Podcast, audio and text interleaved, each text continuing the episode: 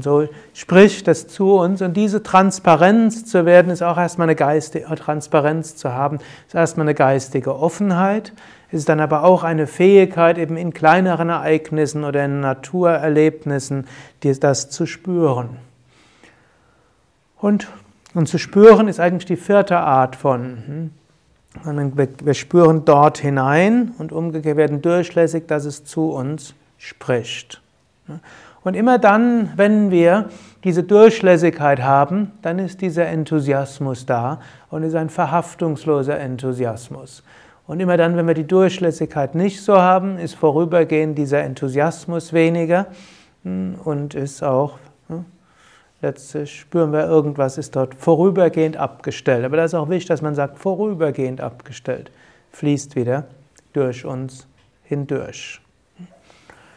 Um das Ganze noch etwas mehr zu verstehen, will ich noch etwas vom Karma in anderen Aspekten sprechen. Im Grunde genommen, vieles, was ich jetzt so erzählt habe, ist auch eben dieses Karma-Yoga im Sinne von, hm, wir haben eine Mission im Leben, es will was durch uns hindurchfließen, wir wissen aber auch nicht, was die Mission ist. Und ich werde es euch so sagen, so ganz genau werdet ihr das glücklicherweise nie wissen, sonst wäre hm, sonst wäre das Leben auch nicht faszinierend. Wenn ihr immer wüsstet, was genau als nächstes drankommt, was ihr zu tun habt, dann könnten wir es auch sein lassen. Hm, kann man ein Programm schreiben, das läuft ab und wir brauchen damit nichts zu tun zu haben. Hm, sondern hm, wir haben eine Mission im Leben, sowohl in die Richtung, dass was durch uns hindurchströmt, wir haben auch etwas zu erfahren und zu lernen, das geht in die Richtung durch und es bleibt immer, solange wir im menschlichen Körper sind, eine gewisse Unwissenheit ob wir nachher, wenn wir Nirvikalpa Samadhi haben, das anders ist und wir es genauer wissen, hm, wer weiß. Die meisten haben sicher, wissen es sicherlich häufiger, sie haben Zugang zu einem höheren Wissen. Aber ich weiß auch, Swami Vishnu Devananda hat öfter sich mit uns als engeren Schülern beratschlagt und gefragt, was ist unsere Meinung und hm, hat uns und dann haben wir beratschlagt und dann sind wir zu irgendwelchen Entscheidungen gekommen. Also auch er wusste nicht in jedem Moment, was genau zu tun war. Nur manchmal wusste er es. Und mancher hat er uns beratschlagt, wir haben angefangen und plötzlich war alles anders. Dann plötzlich hat er diesen, hat er diesen Zugang gehabt. Jetzt könnte man sagen, warum hat er den nicht immer gehabt? Ist es ein minderwertiger Meister? Nein, ist, so ist es. Selbst durch Meistern, selbst die Meister werden ab und zu mal in Unklarheit gelassen. Selbst bei Swami Shivananda war es so, von hm, dem wirklich angenommen war, er hat Nirvikalpa Samadhi gehabt.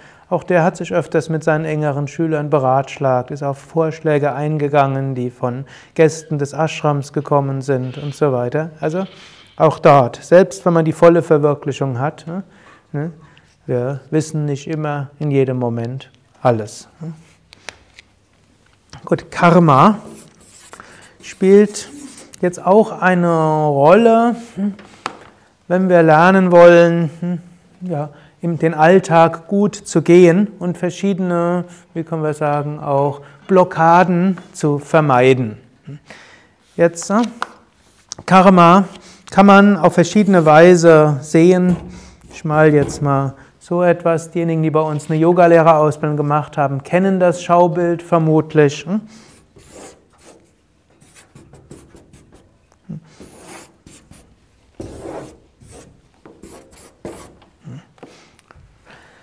Das sind jetzt wir, hm? hoffentlich lächelnd. Und momentan kommt etwas auf uns zu. Und das, was auf uns zukommt, ist letztlich ein Ausdruck des Karmas. Und wir können jetzt mit dem, was jetzt auf uns zukommt, können wir Verschiedenes anstellen. Wir können auch ein neues Karma für uns schaffen. Und dieses neue Karma, das kommt nachher wieder auf uns zurück.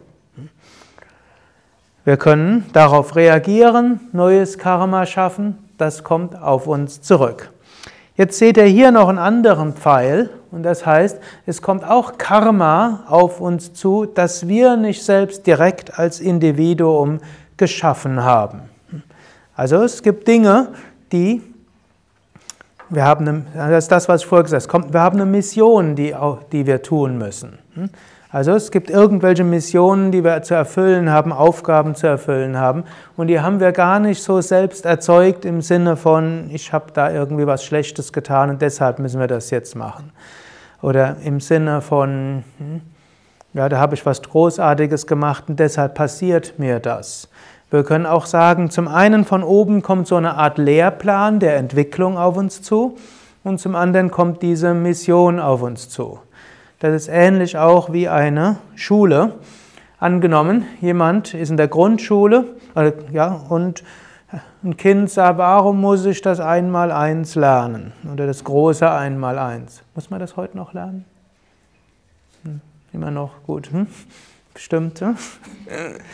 Also was habe ich, Mami, was habe ich falsch gemacht, damit ich das große Einmaleins lerne? Ich war doch immer so gut und jetzt muss ich das große Einmaleins lernen. Was hat das Kind falsch gemacht, damit es das große Einmaleins lernen muss? Eigentlich gar nichts falsch. Es gehört zum Lehrplan dazu.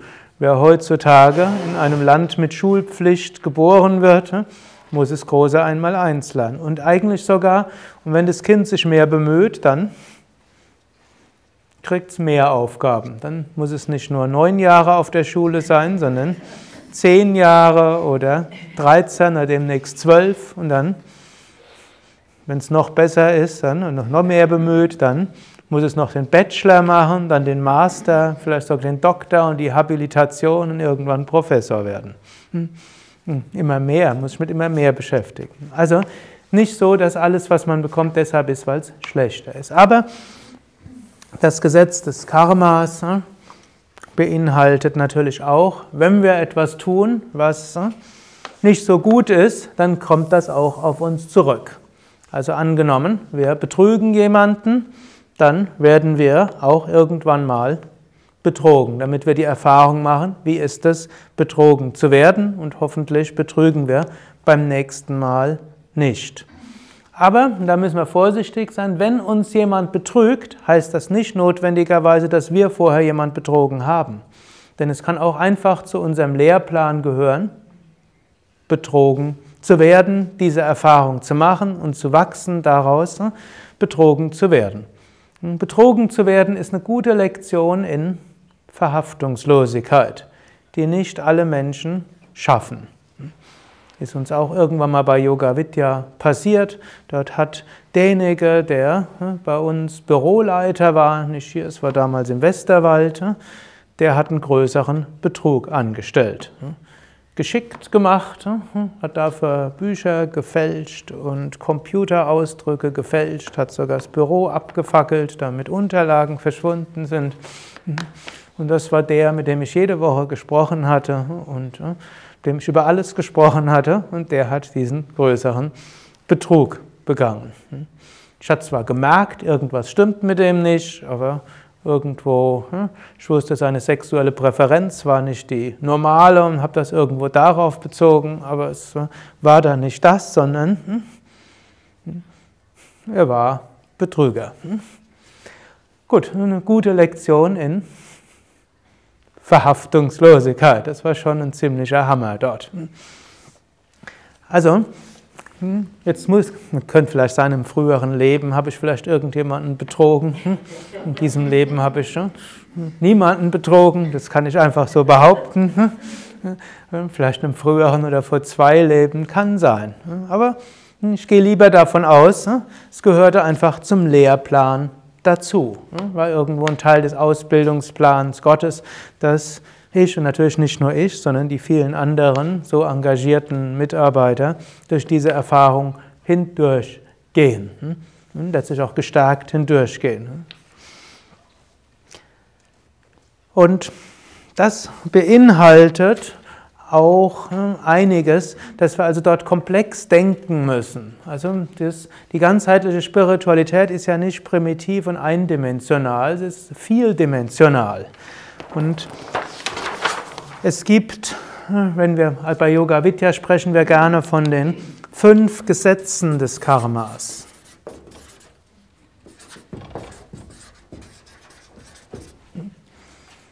Da gibt es zunächst mal die sogenannten direkten Gesetze. Karma, Gesetz von Ursache und Wirkung, letztlich mit welchen Handlungen schaffen wir welche Lektionen, warum geschieht mir das, was geschieht, um es mal so zu sagen. Das ist das Gesetz des Karmas. Direkte Gesetze heißt schlicht und ergreifend, das, was wir tun, hat auch einen direkten Einfluss. Also angenommen, ihr kommt jeden Tag zu spät zur Arbeit, geht aber dafür ein paar Minuten früher, ihr hm, macht eure Arbeit halbherzig und dann hm, irgendwann kriegt ihr eine Abmahnung und dann eine Kündigung. Warum habt ihr Abmahnung und Kündigung gekriegt? Auf Grundlage eures Verhaltens. Angenommen, ihr kommt immer eine Viertelstunde früher, ihr geht eine halbe Stunde später, ihr bildet euch fort in der Freizeit, ihr tut das, was nötig ist und ihr lasst es anderen auch wissen, was ihr gemacht habt. Das ist bei dem gewinnzielorientierten Unternehmen unabdingbar, dass das auch passiert. Und dann kriegt ihr eine Beförderung. Warum habt ihr die Beförderung gekriegt? Nicht wegen eurer Güte in einem früheren Leben, sondern ihr habt was dafür getan. Hm?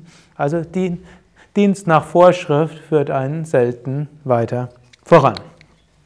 Oder angenommen, ihr schimpft immer mit Menschen, so wie sie euch hm, irgendwo hm, einen Gefallen getan haben, aber nicht ausreichend gut, was passiert dann? Niemand wird euch mehr einen Gefallen tun.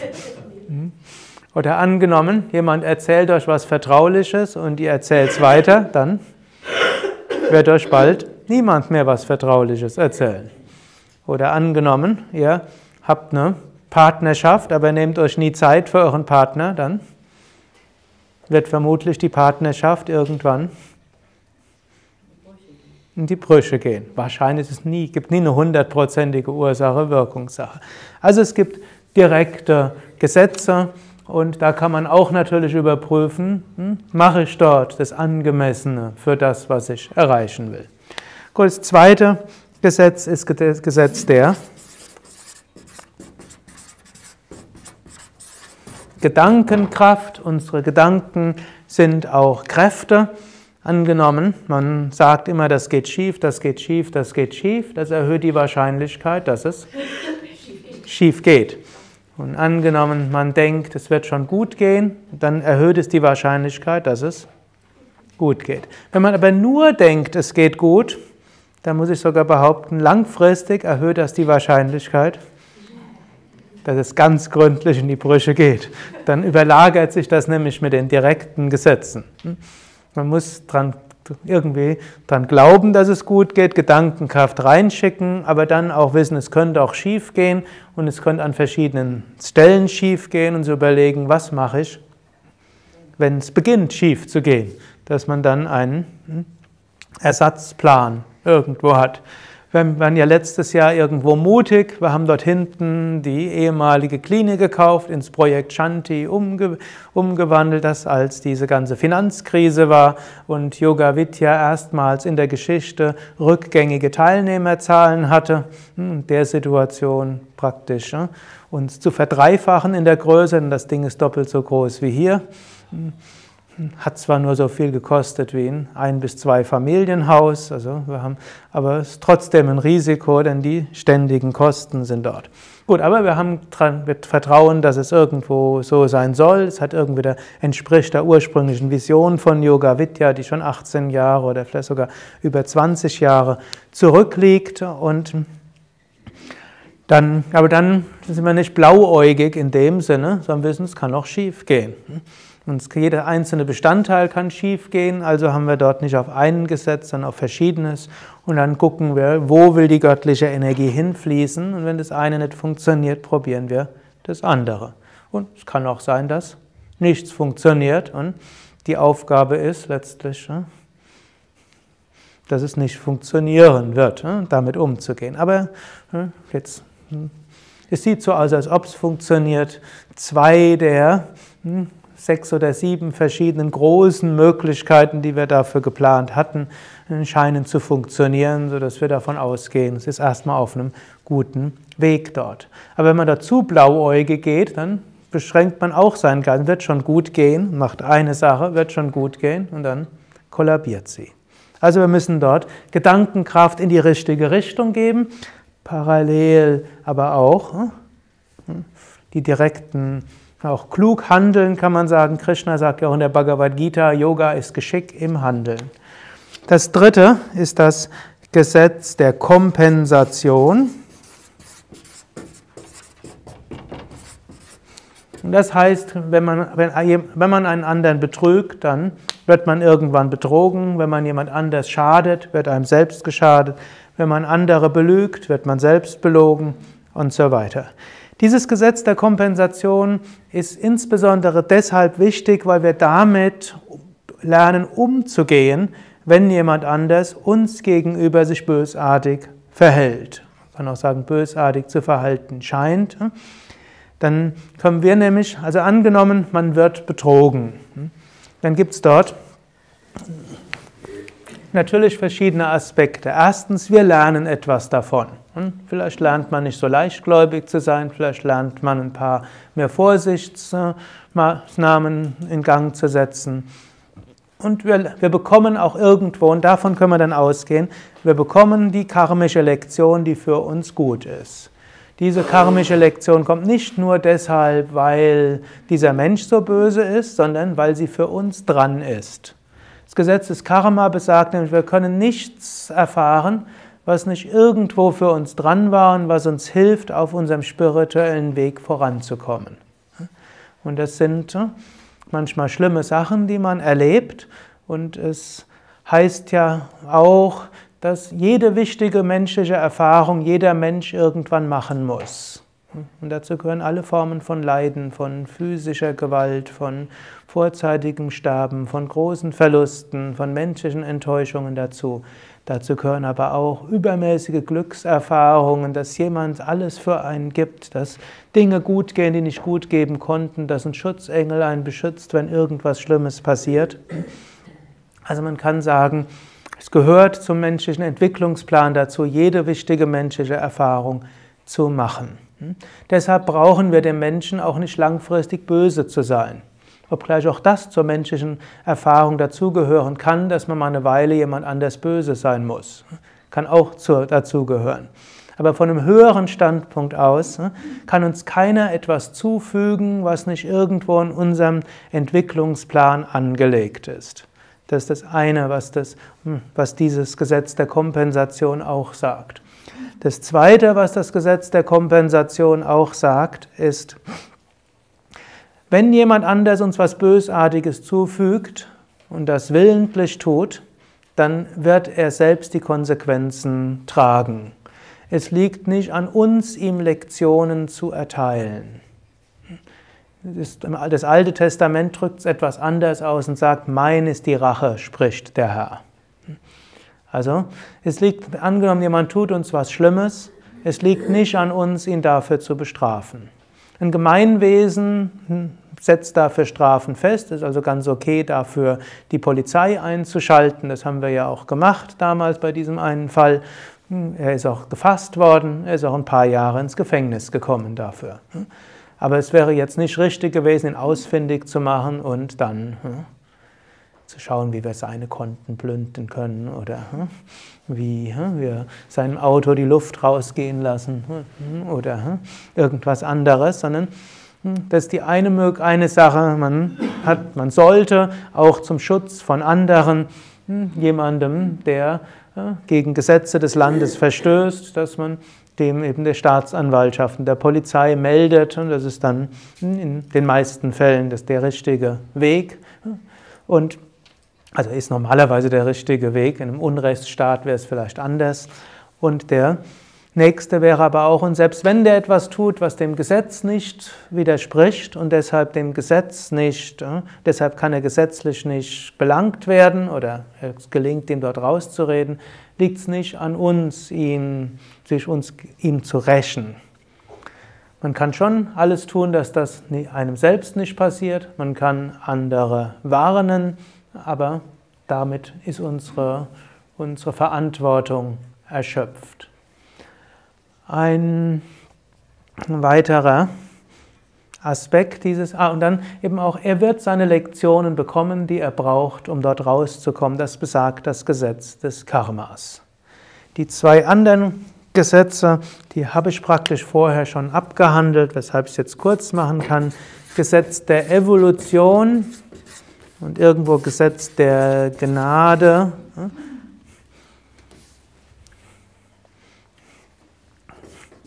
Gnade und Mission will ich hier auch dazu schreiben. Gesetz der Evolution besagt letztlich, alles, was auf uns zukommt, hilft uns, dass wir erwachsen können. Evolvere heißt ja auch lateinisch herausentwickeln. Man sagt auch, sich zu entwickeln. Das ist ein schöner Ausdruck auch. Das heißt, es ist alles schon da, es will sich entwickeln und was auf uns zukommt, hilft uns, dass wir uns entwickeln. Jede Erfahrung, was auch immer kommt, ist irgendwo da, dass wir uns entwickeln. Und das Gesetz der Evolution besagt eben auch, nicht alles, was kommt, haben wir als Individuum verursacht. Vieles kommt, weil es auf unserem Entwicklungsplan draufsteht. Gesetz der Gnade besagt auch, zum einen, vieles geschieht, was wir nicht verstehen können, auch Bewusstseinserweiterungserfahrungen können uns plötzlich unverdient in diesem Sinne oder unerarbeitet plötzlich überkommen. Dinge können sich schön entwickeln, wir wissen nicht warum, aber auch weniger schöne Dinge können geschehen aus Gnade. Auf dem Gebiet des Gesetzes der Gnade ist aber auch das Gesetz also eine Mission. Wir sind auf dieser Welt, weil etwas Höheres sich durch uns manifestieren will. Und nicht nur geschieht das, was wir selbst geschaffen haben, nicht nur geschieht das, was für unsere eigene Evolution gut ist, sondern es geschieht auch das, was hilfreich, was da ist, damit wir durch unseren Körper-Geist-Komplex diese göttliche Kraft hindurch fließen lassen können. Und so heißt dieses Gesetz des Karmas etwas Umfassendes. Wir wissen mit diesem Gesetz des Karmas immer noch nicht, warum geschieht, was geschieht. Wir wissen auch nicht, was ist meine genaue Aufgabe, aber wir haben einen weiten Horizont, der uns helfen kann, engagiert und verhaftungslos zu handeln. Wir tun das, was nötig ist, direkte Gesetze, nutzen dabei auch die Fähigkeiten und Möglichkeiten unseres Körper-Geist-Komplexes. Dazu gehören auch, wir setzen das Gesetz der Gedankenkraft ein, nutzen unsere geistigen Kräfte. Wir vertrauen darauf, dass nicht wir anderen Lektionen erteilen müssen.